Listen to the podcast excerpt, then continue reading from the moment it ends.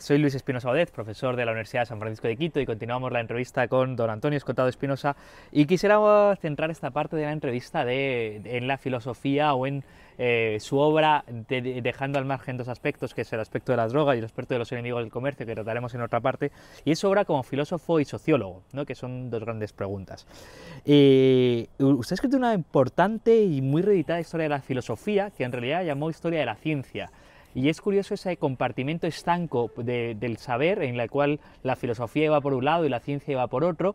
Eh, y usted cuando se puso a escribir la historia de la filosofía es el génesis del análisis científico. Eh, por el título nunca uno no podría sospechar que se trata de filosofía, pero es filosofía.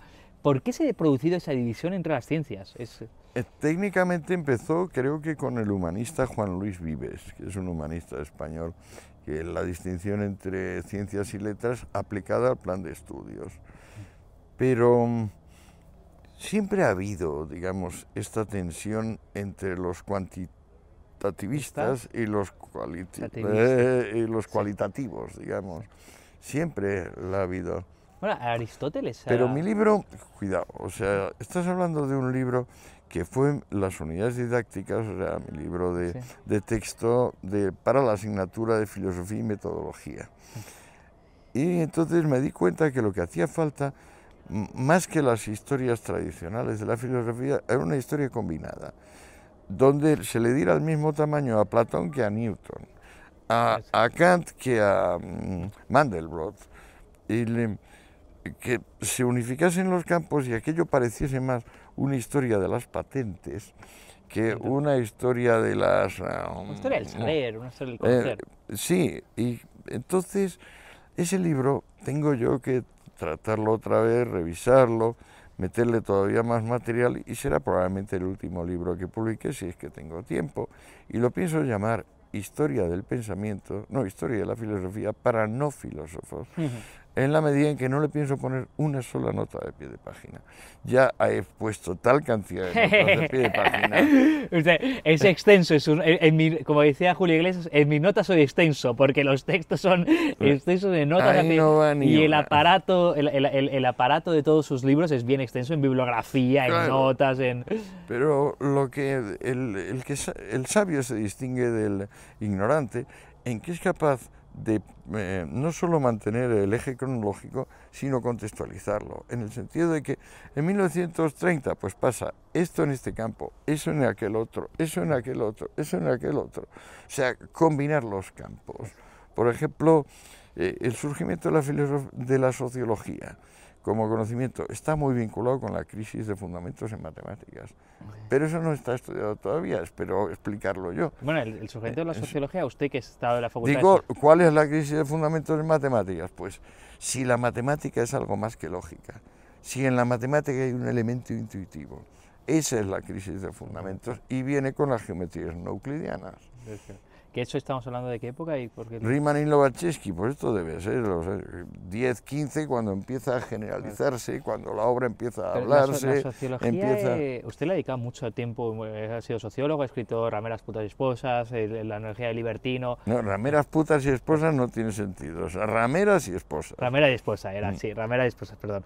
Eh, y ha dedicado muchísimo trabajo a la sociología ¿Cuál es el objeto de la sociología a día de hoy? Es decir, ¿a qué se dedica, qué, hacen sus colegas sociólogos eh, de su, Bueno, la sociología en realidad es un pseudoconocimiento si se pretende plantear como disciplina, y es lo que es, una disciplina, no es una ciencia, es una disciplina, es una rama del conocimiento, digamos, una rama de las humanidades, una rama de lo que podemos llamar ciencias del hombre o ciencias humanas, y nace con pensadores que intentan combinar eh, la esfera económica, la esfera jurídica, la esfera de las costumbres, el, mundo, digamos, del arte, todo junto. Eso es lo que es sociología.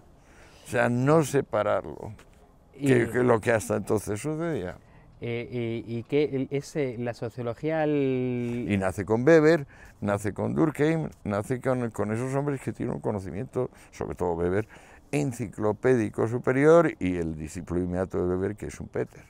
Es curioso porque eh, centra el nacimiento de la filosofía no son donde se les puede poner, que suele ser en Comte y suele ser... No, suele ser en Marx y en Comte, sí. Marx es un cero a la izquierda porque ni siquiera define el concepto de clase, no, no, no, lo tiene Esa es su gran, su gran crítica porque además el concepto de clase es estático eh, y, y, la sociedad de la que vivía Marx ya era dinámica. No, Marx es lo que hace un vergonzoso malentendido con el concepto de estamento, o sea, casta.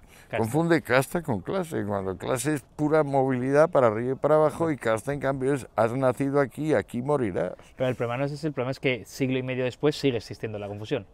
Bueno, porque es que los que son marxistas no lo son por conocer la obra de Marx, eh, lo son por, por una convicción de tipo fanático, como eran los, los celotes judíos partidarios de, de, Yahvé, pero no porque hubieran tampoco dominado el Pentateuco, porque no eran los mejores conocedores de la Biblia. Dijo, dijo, dijo Reagan con cierta ironía que marxista es el que ha leído a Marx, antimarxista el que lo ha entendido. Eh, yo sospecho que los marxistas no han leído a Marx y eso es gran parte del problema. Hombre, hay que, hay que echarle muchas pelotas para leerse a Marx. A mí me ha dado, me he dormido varias veces leyendo y no me ha pasado más que con él y con Ricardo. Ricardo también es una pesa, es Ricardo increíble. Es una insoportable. pero, pero más hay que distinguir el primer tomo del segundo y el tercero del Capital, que son, que son Bueno, es que el segundo y el tercero están escritos respectivamente por Engels y por Kautsky. Claro. Eh, y no son tan pesados. Eh, aún así, el tomo uno también está escrito por Engels. ¿eh? Engels esa es la o sea, Marx no sabía escribir. O sea, tenía una grafía tan mala que, que prácticamente no, no podía. Aparte que él no era capaz de hacer una frase sin añadirle algún comentario irónico, sardónico sobre algo que destruía el hilo del discurso. Una, una cosa importante en esto es el, ese comentario que siempre va adjetivado, es decir, Marx es un, es un escritor de adjetivos, adjetiva completamente. Eh, y adverbios. Y, usted ha decidido ser un escritor de... de, verbos y sustantivos. Sustantivos y verbos. Nada más. Y ha purgado, intenta purgar sobre algún, algún acabado en mente, se le, se le cuela en todos los... No, es que lo hago aposta, porque entonces sí que cobra todo su valor. O sea, la escasez determina el valor de los, de los bienes, eso está bien claro. claro, claro, el aire no vale nada. Pero, ese, es uno de los, eh, es uno de los objetivos principales de la... O sea, una de las cosas principales de, de, la ciencia. La ciencia se hace con sustantivos y, verbos, ¿no? El, acontecer, lo que sucede, lo que es. Eh, y no eh, el, el, adjetivo que simplemente añade una valoración. El nombre es una cosa que nació y vive por sí misma. El verbo es la expresión de una actividad que por supuesto nació y vive por sí misma. En cambio el adjetivo es siempre un opinar nuestro y el adverbio es un opinar sobre el opinar. y hay que la literatura se puede permitir el utilizar adjetivos y adverbios, sin embargo el ensayo debería estar... Eh, eh, Eso pienso yo pero está muy solo en esta opinión, porque la mayor parte de los ensayos son bastante, son una proliferación entre ellos, entre ellos a Marx. Eh, hablando de Marx, Marx hablando de su filosofía, uno de sus, de, sus obsesiones ha sido Hegel. Eh, el, sí, que nunca le entendió del todo y nunca le acabó de leer.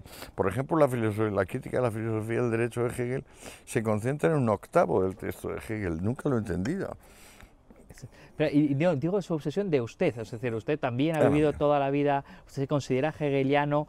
Eh, ah, no, yo claro. Sí, ¿Y cómo fue el descubrimiento de Hegel? ¿Cómo fue su primer contacto con Hegel? Yo estaba trabajando en Husserl, dentro de aquel afanoso eh, momento de mi vida donde no, no pues, las noches las empleaba en estudiar y me iba a la oficina y luego dormía por las tardes, todo aquello. Entonces llegué, después de Hermes Trismegisto, Escoto Eriúgena, eh, Duns Escoto, Descartes, Leibniz, Spinoza, pim, pam, pam, pam, llegué a Husserl. curiosamente había omitido a Hegel. Llegué a Husserl, fenomenología. Y estuve allí como dos meses. Me acuerdo que me iba a la Biblioteca Nacional, hacía frío, tenía que usar mitones, o sea, esos guantes cortados Sí, sí. Eh, ahí estudiando porque era muy difícil conseguir las meditaciones cartesianas y las ideas para una fenomenología pura y una filosofía fenomenológica, que es el, el tocho este insoportable. Eh, y de repente un día se equivocó el bibliotecario, me trajo la fenomenología de Hegel, cuando yo estaba ahí en la Nacional. Entonces empecé a leer y digo, pero bueno, es lo mismo, pero este habla de la cosa y el otro habla por hablar y habla del hablar. O sea, el otro es un vano, es un gaseoso, José. No, es un académico vacío y aquí en cambio está el tomate.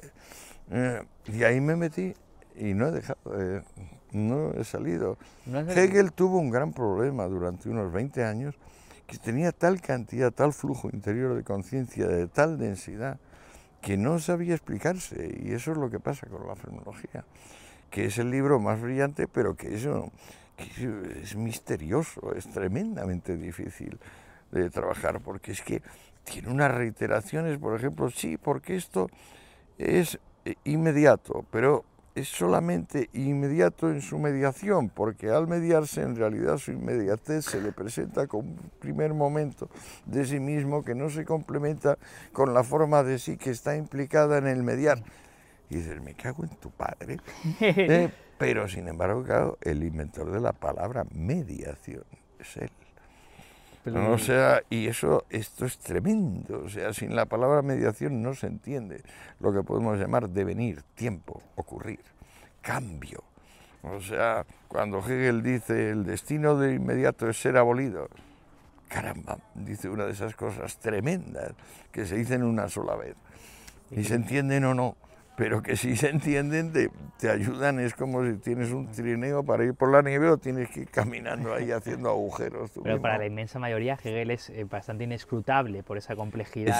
luego aprendió a escribir Hegel y nos han venido muy bien los apuntes de clase, que es eh, gran parte, un 40-50% de la hegeliana son apuntes de clase. de clase. pero tipos inteligentes como Carl Ludwig Michelet, Bruno Bauer, tipos muy, muy inteligentes, y gracias a ello tenemos un corpus maravilloso. Y de, y de Hegel queda, que hay dos, dos, ideas fundamentales, que es la, idea de, de, la categoría, eh, que, es, que es una idea que también eh, es bastante mal interpretada, mal entendida. Eso me decías el otro día, me hablabas de que si Hegel tenía categorías fijas, ¿no? Todo el trabajo hegeliano es demostrar que el pensamiento y el ser son uno, y que son uno justamente en el ir superando la separación de las categorías, es decir, demostrando que ninguna existe por sí sola y que solamente en su fluir eh, tienen sentido.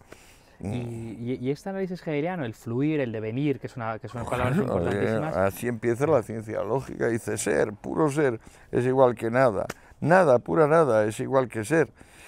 ¿Qué hay? Pues el tránsito del ser a la nada, el devenir. Empecemos por la realidad. Y, el devenir que es evolución, que es verbo, que es acción, que es una parte fundamental para entender su filosofía, la, la, de Escotado, y para entender la realidad. La no, pero si es que luego Hegel te ha dejado una historia de la religión, una historia de la filosofía, una filosofía de la historia, una historia y filosofía del derecho, una historia y filosofía de la estética. o sea, en realidad ha cubierto todos los campos. Es increíble el trabajo hegeliano. Aparte de que el joven Hegel fue el, el, que más profundamente pensó la diferencia entre el Antiguo y el Nuevo Testamento. Tiene una vida de Jesús, el libro este maravilloso, El espíritu del cristianismo y su destino. Es unas maravillas. Ahí escribía muy bien. Cuando empezó a escribir mal, fue cuando le llegó la iluminación tremenda, y tenía demasiado contenido y no podía, no podía sacarlo fácil. La fenomenología es un libro, fenomenología del espíritu, un libro de unas 800, 700, más bien 800 páginas, donde es un repaso de la historia universal, pero sobre todo de la occidental, con la singularidad de que no hay un solo nombre propio. O sea, existen las figuras de la conciencia, el alma vil, el alma noble, el, quijotismo, el siervo, el amo, eh, la revolución, pero ni un solo nombre propio no se ha vuelto a producir en la historia del pensamiento nada parecido. Porque usted ha escrito una historia del comunismo, no sé cómo sí, tiene todo lleno, de nombres, propios, es exactamente, completamente personificado. Bueno, pero es que yo vengo de Internet. Si Hegel llega a tener Internet, no te cuento. Ya lo que, lo que Hegel... No te cuento, o si Aristóteles hubiera tenido. Usted escribió la primera, la primera tesis doctoral sobre Hegel, ¿no? sí, la conciencia infeliz, sí que fue un análisis de la diferencia entre una religión positiva y una, y una, y una religión. O sea, es que al positivarse, pues claro, todo se convierte, el concepto pasa a ser representación y la verdad pasa a ser farsa o rito. En general. Lo, cual me, interesa mucho hablando de, hablando de, de la religión, eh, porque primero la teología es un campo cada vez, cada vez menos frecuentado, e incluso la propia idea de hablar de Dios eh, parece que está completamente ajena a nuestras sociedades. Hablar de Dios, del absoluto, eh, no sé si usted ha hablado de Dios o del absoluto, de la trascendencia, o es un tema que... Siempre he pensado que el mundo por sí solo necesita regalos de información periódicos. Si no, por lo menos lo que conocemos, el sistema solar, mira la, Luna, fíjate la cantidad de cráteres que tiene. Ninguno de esos impactos lo podría soportar la Tierra. El Mar de la Serenidad, por ejemplo, hablando del impacto más amplio de todos, el que tiene más diámetro. Si una quinta parte del Mar de la Serenidad aconteciese en la Tierra, no, no tendríamos Tierra, no habría vida en la Tierra, ni atmósfera. Entonces, Igual la, capacidad que tienen unos vivientes para superar el hambre de los otros vivientes, y hablamos de una escala tremenda porque va de lo supermicroscópico del virus al elefante o el rinoceronte. Hay regalos de energía, eh, pero digo regalos de información a mi juicio, y por tanto seres superiores o un ser superior o, o algo por encima de la inmediatez de lo que somos. Pero claro, me produce tal repugnancia la, la corte de sacerdotes y psicopompos que vienen a decirte quién es ese y qué te manda y que les tienes que obedecer a ellos porque si no vas al infierno, toda esta cosa me resulta tan deleznable, tan deplorable, que claro, es raro que alguien me pregunte por, por esto, por, por la existencia de algo más de lo que vemos y, y sentimos, pero para mí no ofrece duda lo que pasa que no sé si es un individuo, muchos, pues eh, un, un, éter, eh, como decía Aristóteles, éter, Aristóteles hablaba de una quinta esencia o quinto elemento, el pensamiento. Y para mí no ofrece duda que, por ejemplo, ya habríamos perecido hace muchísimo tiempo a manos de las bacterias, si no hubiese un reparto razonable en cuya virtud las bacterias tienen lo suyo y los hombres y los rinocerontes lo suyo, y por eso nos mantenemos, a pesar de lo cual hay una intensísima evolución, es decir, cada año probablemente 200 especies desaparecen y a lo mejor surgen 50. Una de las características de nuestro tiempo es que es profundamente no, no, no creyente, sino que la trascendencia o el sentido de, infinitud eh, o, el, o, ese ente que transmite información... Ah, son religiosísimos. El problema que tenemos ahora son los islámicos, ya más concreto. la combinación islámico-comunista eh, es la... Eh, el, eh, el, cóctel explosivo, de la inmediatez histórica. Eh, el, significado por el abrazo a Mayrat eh, Chávez. Ese es el momento en que... y ahí sí que podemos hablar de bien y mal, o sea, podríamos decir que esos son o progreso antiprogreso o los enemigos del comercio frente a los amigos del comercio. ¿Cómo, Ellos quieren salvarle la vida al prójimo, aunque el prójimo no les haya pedido que les salve. son unas personas básicamente ineducadas y analfabetas mm, que tienen problemas. El principal problema es que en vez de cambiar a sí mismos, que es lo que tendrían que hacer para adaptarse a sus respectivas realidades, quieren someter las realidades a su capricho y cambiar al mundo. Y entonces, pues eso es la insistencia de la revolución. La revolución es perfectamente razonable en el sentido, por ejemplo, de las órbitas terrestres o planetarias. O, sí, bueno, revolución, sí. Eh, pero, y la revolución es perfectamente comprensible en el sentido de que en cierto campo se pensaba esto y ahora se piensa otro. Pero la revolución, en el sentido de eh, Lenin, eh, Trotsky, por ponerme ya muy bien concreto en el asunto, porque una cosa es la formulación de Marx, Engels, Blanqui, Bakunin, y otra cosa es ya los revolucionarios que lo sacan adelante y consiguen poner un país de rodillas ante ellos diciendo, haced, legislad, nosotros te seguimos. Esos conciben la revolución como prácticamente lo mismo que evolución. Y claro, esto es un disparate completo, simplemente porque no dedicaron suficiente tiempo a leer Engels y Trotsky o porque no les daba la cabeza eh, para entenderlo. La, la, idea fundamental es, eh, es, es, es, distinguir un amor a la realidad y un amor al cambio eh, eh, pausado, tranquilo, frente a la idea de la revolución, que es yo voy a imponer mi voluntad sobre la realidad. Eso me parece que es... Claro, es que la realidad es un deber ser en vez de un ser. Antes de, digamos, de... Eh, no es un objeto de experiencia para los revolucionarios. Los revolucionarios antes de tener la experiencia ya saben cómo debe ser la experiencia. Están sometidos a la tiranía de la idea fija es una, una modalidad de neurosis, como el que tiene que dormir con la almohada a la derecha o a la izquierda o de este tamaño.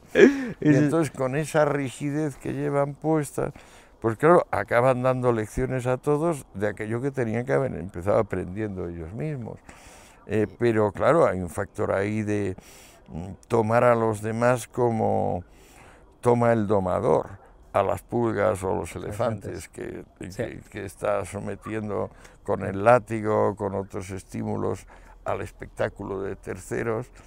Y bueno, se han salido con la suya muchas veces, se van a seguir saliendo con la suya, pero todos los que pensamos somos sus enemigos y somos un enemigo de consideración. Hace poco estaba leyendo el, el manual de física atómica de Max Born que por cierto no, no es eh, santo de mi, de mi devoción, Born, porque es demasiado matematizante, o sea, eh, es de los que dice, no podemos formarnos ninguna idea mental de la realidad. Y yo me doy cuenta de que ya cuando dicen idea mental, digo, malvas por aquí. Una redundancia absurda. malvas. idea y mental ya, malvas.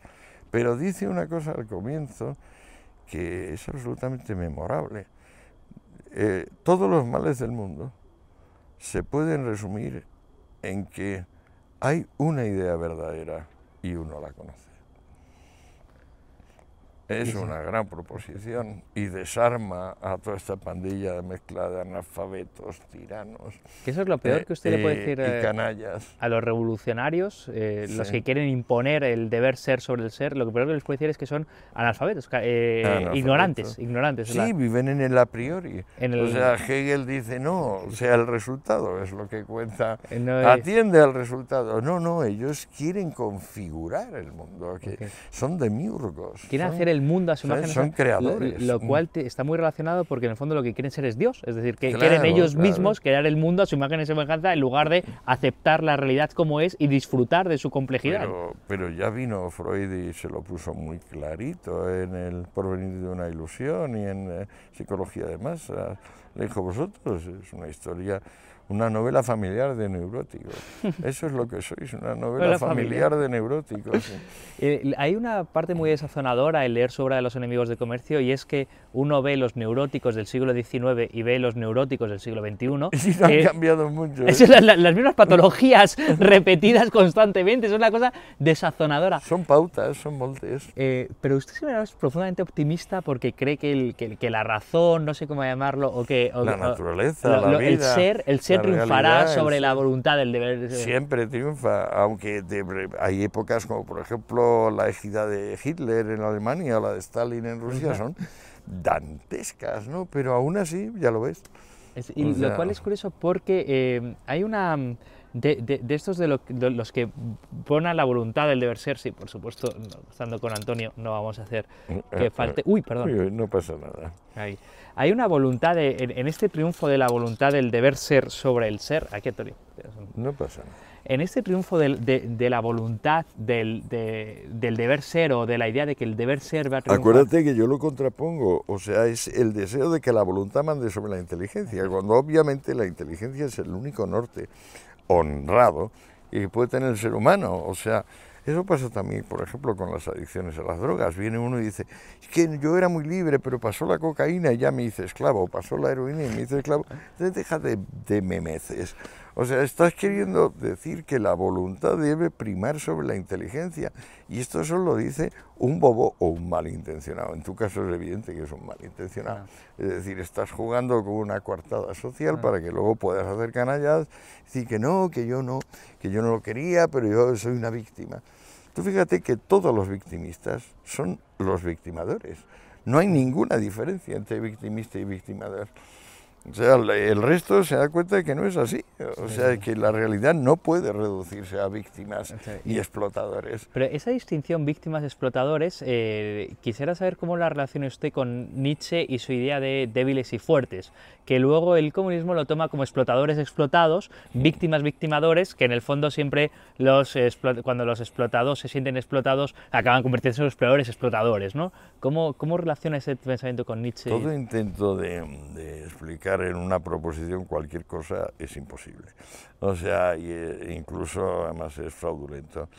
Pero en el caso de Nietzsche puedo decir que empezó siendo un hombre muy inteligente, que sus primeros libros, en particular El nacimiento de la tragedia, el drama musical, El nacimiento de la tragedia entre los griegos, y el pequeño texto que es una relación sobre eso que dicta un amigo, a mi juicio lo mejor de su obra, que suele publicarse como verdad y mentira en sentido extramoral. Es un texto de unas 60 páginas o así. Es un texto memorable. Pero entonces Nietzsche está todavía en el terreno del resultado, en el terreno del interés por los demás, en eh, abrir los ojos.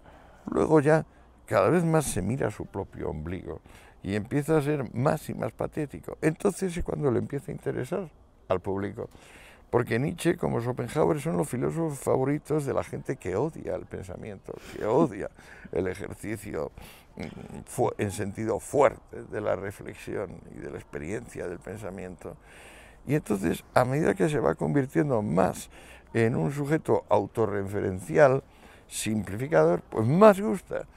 Y entonces este último Nietzsche a mí me resulta lamentable y no lo puedo soportar, pero es el que gusta, ¿qué le porque, vamos a hacer? Porque es curioso, porque usted hace la, hace la referencia de que la filosofía es la filosofía de la cosa, de lo que está ajeno al propio ser, eh, y sin embargo eh, lo que se lleva ahora, lo que se entiende ahora por filosofía en sentido popular es la referencia a, la introspección, al yo, yo, yo, la autoimportancia del monólogo, El monólogo interior, sí. Es una pesadez. Uh, hay un tío que le dieron el premio Nobel, Claude Simon. No sé si has leído. No. Bueno, bueno, Claude Simon.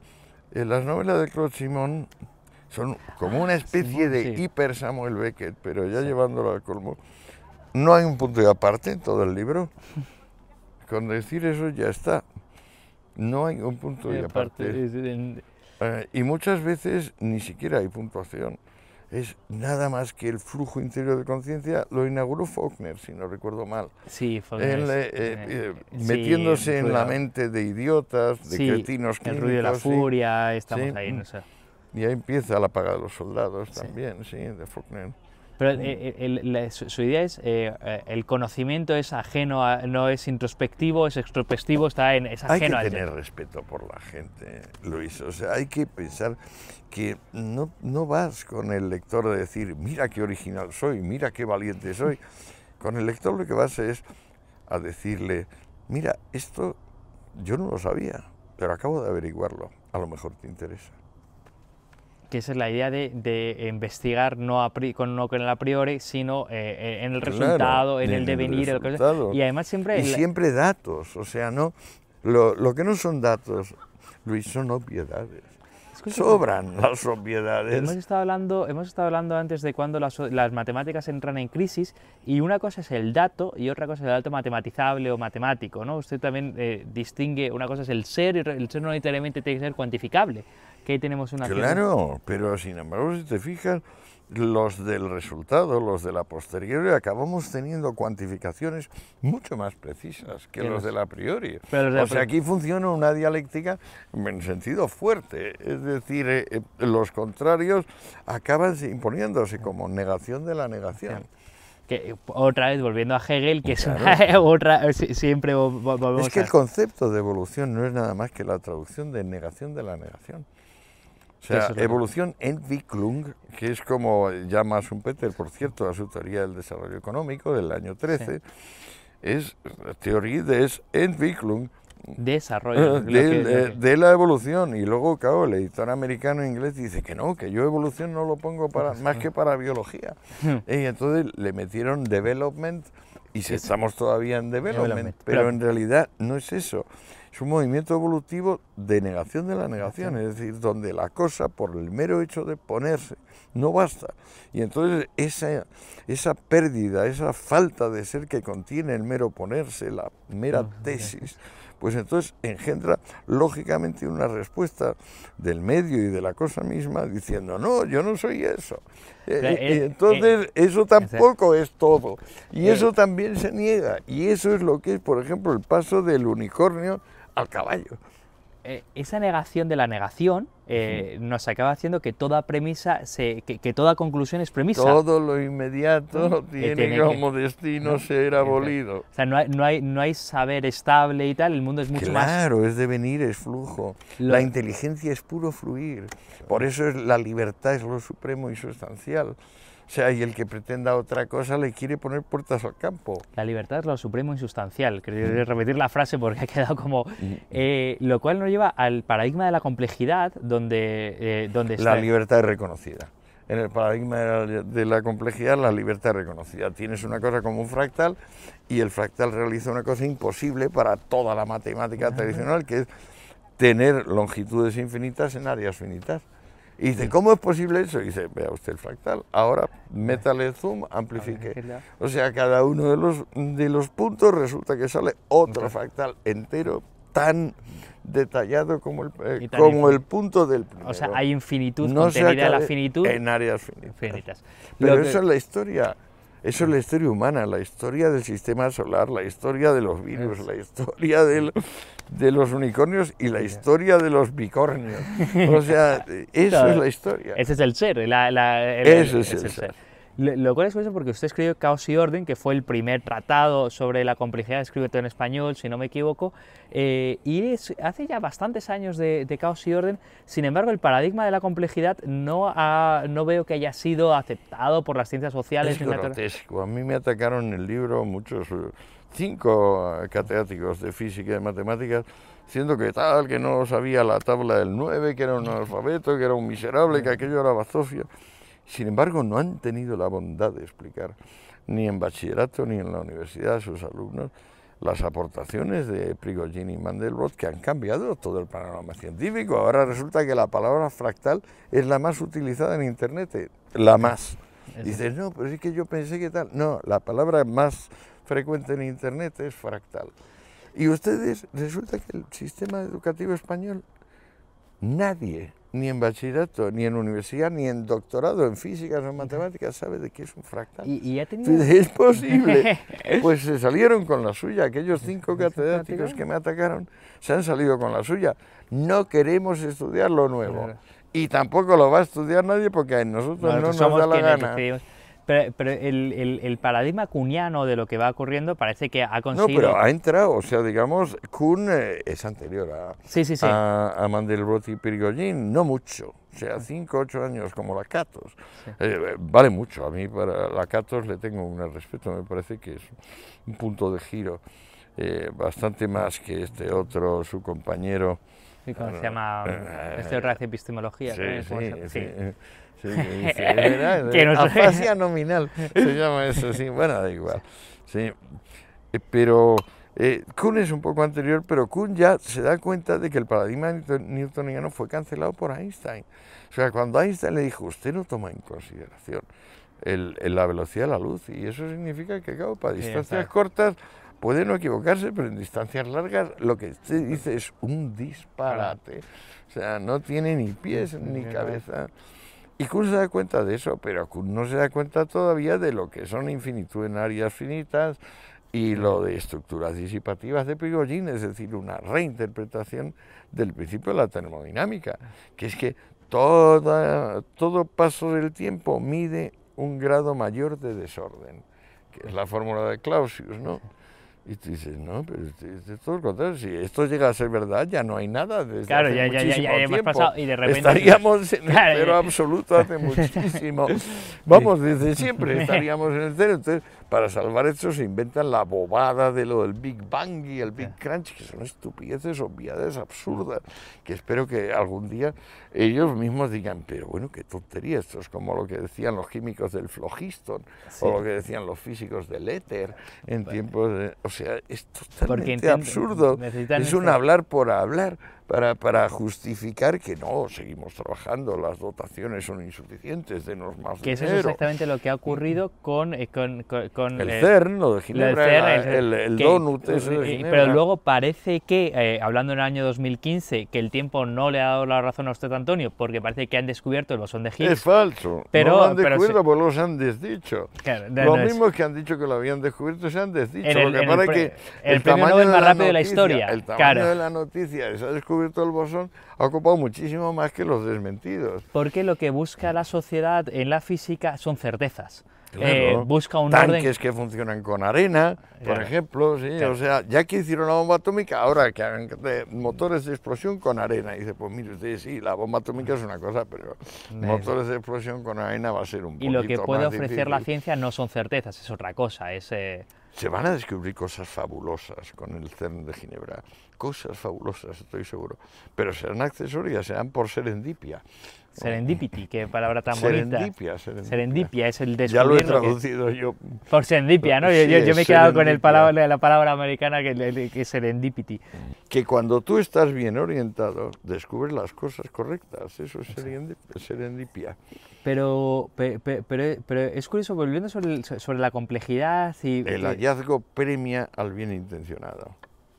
El hallazgo premia al y al que va con humildad al descubrir, no, con- Claro, no con prejuicio, al, no el, el- el deber ser antes El de que lo va que- abierto. el que va abierto. Es que Eh, libertad y apertura es lo mismo. La sociedad abierta de sus enemigos, que puedo... Por ejemplo, de, puedo- de lo, de lo mejorcito de Popper. Y volviendo sobre Aunque el contenido del libro no es nada mejorcito de Popper, no se puede salvar a mi juicio más que la lógica de la investigación científica y Es- la miseria del historicismo. La miseria del estoicismo me parece Sí, lo está más... muy bien, está muy bien argumentado, está muy bien pensado, es un libro magnífico. Eh, No pierde, no pierde vigencia. Eh, so- sobre esto, so- eh, por, por- por terminar con el paradigma de la complejidad y con, y- y- y con esta idea, eh, es, es curioso porque otra vez en complejidad usted en caos y orden une ciencia y, eh, y humanismo, ¿no? Intenta trasladar... Ciencias humanas y ciencias, ciencias de la sí. Y, y esa es, y, y esa es una, una parte importante porque siempre ha sido un constante en su obra el, el que ambas, ambas cosas van unidas y los paradigmas tienen que ir unidos y tienen Claro, que ir- claro. y, y sin embargo, seguimos viviendo en. De- ya desde el bachillerato se nos divide como si fuesen dos realidades distintas y por supuesto eh, se da por asumido que un catedrático de física no tiene que saber cuál es la capital de Singapur porque eso, Un doctor en física ahora sale el doctorado en física de partículas y no sabe lo que es fractal. y no- Y le preguntas estructura disipativa y tampoco lo sabe. Y ha replanteado todo el principio de la termodinámica, lo sabe todo Internet, pero no lo sabe el Un catedrático catedrático. de física o de química de nuestra universidad, ni sus alumnos. ¿Por qué? Pues porque no les ha dado la gana ponerse a estudiar. eso es muy duro. ¿Y usted cómo Es muy descubrió a- duro, pero es la puta evidencia. ¿Usted cómo descubrió a Mandelbrot? Esa es la...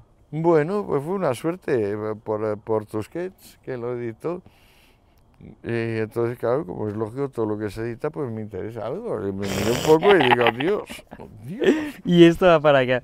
Bueno, por, por terminar, va- vamos a hablar de dos o tres cositas para, para terminar esta parte de filosofía. Y No es... te pienses que me estoy meando. Ah, vale, pues eh, hacemos dos preguntas solo y ya estamos.